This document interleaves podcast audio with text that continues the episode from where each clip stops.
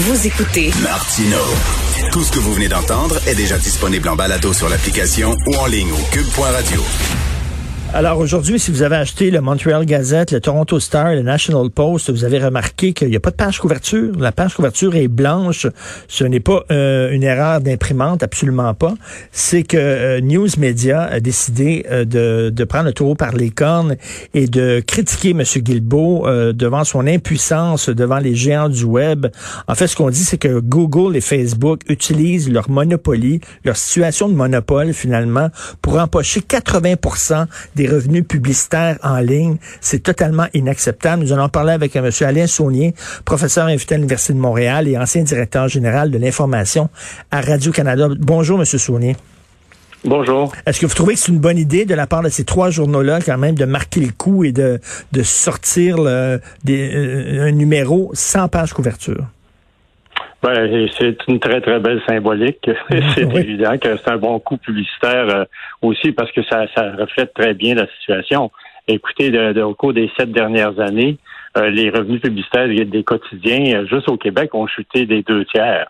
Alors, on se retrouve vraiment dans une situation paradoxale où tous ceux qui font et produisent de la nouvelle euh, sont en train de péricliter. Pendant ce temps-là, les géants du web, comme vous l'avez mentionné, s'accaparent le, le gros lot. Euh, les revenus publicitaires, euh, juste à eux seuls, Google, Facebook, vont accaparer 84% des revenus publicitaires au Québec, au Canada. Là. Et là, il y a des gens qui disent on peut rien faire contre ces entités-là parce que ce sont des entités supranationales, on peut strictement rien faire. C'est totalement faux. Ils ont des pays qui ont pris des mesures, qui ont adopté des mesures. Oui, en fait, la situation, elle est, elle est complexe quand même, mais je pense que le vent est en train de tourner tranquillement. C'est-à-dire que jusqu'à il y a à peu près euh, quatre ou cinq ans, euh, les géants du web, la Silicon Valley, puis tout ça, c'était cool. On, on trouvait que c'était vraiment des entreprises qui, qui marquaient bien le, la, nouvelle génération, la nouvelle époque et tout ça. Et là, on s'est aperçu qu'il y a eu des ratés en cours de route. D'une part, ils sont en train d'écraser tout ce qu'il y avait comme médias euh, à travers le monde. en plus de ça, il y a eu les faux pas euh, qui sont les fake news hmm. sur, euh, sur Facebook. Euh, il y a eu toutes les, les, les, les, tentatives de Trump aussi de vouloir contrôler Twitter et, et, les autres. Alors, il, il, commence à y avoir comme un genre de vent qui est en train de tourner. Mais vous avez raison de dire que ça va pas vite, puis c'est complexe aussi cette situation-là. L'OCDE est en train depuis deux ans d'essayer de trouver une solution, notamment pour imposer un minimum euh, d'impôts aux géants du web dans tous les pays où ils font affaire, puis ils n'arrivent toujours pas à un accord politique. Par contre, moi, ce que j'ai entendu, euh, c'est que le Canada est en train de se rapprocher de la France, de l'Australie et de l'Allemagne. Ah ouais? Ça, ça, ça augure plutôt bien. Euh, en même temps, il ne faut pas crier victoire, mais le fait de se rapprocher de la France, vous savez que c'est la France qui, le premier, qui est le premier pays qui avait euh, dit qu'il fallait, il fallait euh, que les impôts soient payés par les géants du web sur le territoire français. Mm. Euh, ils ont arrêté quand M. Trump les a menacés d'importer du, vin français puis d'importer des voitures européennes sur le territoire américain. Donc, mais ils ont dit on va attendre le, ce que l'OCDE en arrive à un accord à la fin de 2020. Or, il n'y a pas eu d'accord, sauf que là, la France reprend le collier. Et moi, j'ai entendu M. Guilbeault il y a quelques semaines dire qu'il allait se coller à la France. L'Australie avance aussi de ce côté-là. Alors, et l'Allemagne aussi, euh, avec euh, Mme euh, Merkel. Donc, il, commence à y avoir quelque chose qui est en train de se produire dans l'univers des géants du web et leur relation avec les États. Et surtout qu'ils ont fait des gonzillards de dollars pendant la pandémie, eux, ces gens-là. Ah, c'est effrayant. C'est effrayant, c'est honteux, même d'une certaine manière, parce que, écoutez, quand vous regardez la valeur boursière, 2000 milliards, c'est complètement fou. Et puis pendant la pandémie, ce sont les géants du web qui ont fait le plus d'argent, à part les pharmaceutiques qui maintenant en font aussi beaucoup à cause des vaccins. Mais les géants du web ont fait euh, ont augmenté leurs leur profits. Certains ont augmenté de 37% les profits euh, de, entre 2019 et 2020. Alors c'est gigantesque. C'est gigantesque, tout à fait. Donc, vous voulez pas cracher dans la soupe en disant oui, peut-être qu'on a traîné un peu de, l'arrière au Canada. Ça a pris du temps avant qu'on réagisse, mais bon, là, c'est de bon augure. On a l'air d'avoir allumé enfin.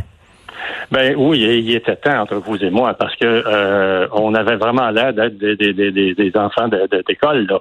Euh, il se passait rien de notre côté. On disait toujours on attend l'OCDE. Vous connaissez la pièce euh, En attendant Godot, là, on l'attend longtemps. Là. Alors donc, en attendant l'OCDE, euh, les géants du web ont fait des milliards et des milliards de profits et de chiffres d'affaires. Leurs valeurs boursières, boursières ont augmenté comme ça n'était ça s'était jamais vu, sauf peut-être au début du 20e siècle avec les géants pétroliers. Et, là, on se retrouve dans une situation où on n'est même plus capable de les contrôler. Or, eux-mêmes, je pense, les géants du web, les, réseaux sociaux notamment, ils sont en train de le constater. Ils sont pas capables eux-mêmes de se contrôler. Ils sont devenus plus forts que les États. Ils sont même pas capables de contrôler ce qui se fait sur leur propre plateforme. Alors, c'est devenu, euh, je dirais, on a, on a créé un monstre euh, d'une certaine manière en les laissant aller euh, comme s'il il y avait aucune forme de réglementation qui les, qui les touchait. Et je, je souhaite aussi que la, le projet de loi C10 que M. Guilbeault euh, a commencé à, à débattre euh, au Parlement, je souhaite que ça, ça puisse aussi faire avancer un peu les choses parce qu'il il est question que le CRTC va aussi avoir le droit de regard de réglementer les, les entreprises numériques, aussi bien canadiennes qu'étrangères. Alors, comme je vous dis, il y a, il y a quelques petites euh, lueurs d'espoir à l'horizon. Ben oui, mais de voir des entreprises de presse, encore Belle Média, là, qui vient de congédier 200 personnes, de voir des entreprises de presse qui tirent le diable par la queue, qui congédient des gens, euh, ah, et alors que ces gens-là, ces gens-là ont jamais autant fait d'argent. Euh, il y a quelque ah, chose, mais... C'est odieux, c'est odieux. Les revenus publicitaires des quotidiens, ils ont chuté de 60% depuis les sept dernières années. 60 c'est, ça veut dire que vous ne pouvez plus avoir un média et espérer que la publicité va faire vivre euh, ce métier-là comme modèle d'affaires. Ça, ça ne ça tient plus la route, là. Eh mais M. Saunier, est-ce que le, citoyen, le consommateur de, de, nouvelles et d'informations n'a pas une certaine responsabilité? Et moi, ça me décourage de voir, euh, bon, moi, je, travaille dans un groupe de presse, et il y a Radio-Canada, puis il y a d'autres groupes et tout ça. Euh, j'ai un patron, moi, on a des patrons. Si jamais j'écris quelque mhm. chose qui, qui est pas factuel, euh, je vais me faire taper ses doigts. Il y a quelqu'un qui va lire mon texte. Bon, on a des critères de, qualité. On a beau aimer ou pas aimer tel groupe de presse ou pas. Bon, je suis pas un gars tout seul dans son sous-sol là avec un sac de Doritos entre les deux jambes qui écrit n'importe quoi. Mais les gens diraient qu'on a délaissé maintenant des, des entreprises de presse qui, qui, oui, parfois commettent des erreurs, mais en général se conduisent de façon responsable, je crois, pour euh, mm-hmm. lire leurs informations dans toutes sortes de christitides de bozos. Ben, vous avez raison aussi. Euh, moi, ça fait quelques années que dans mes cours, je parle de désinformation, puis je dis toujours que le combat extrême du 21e siècle, c'est entre l'information et la désinformation.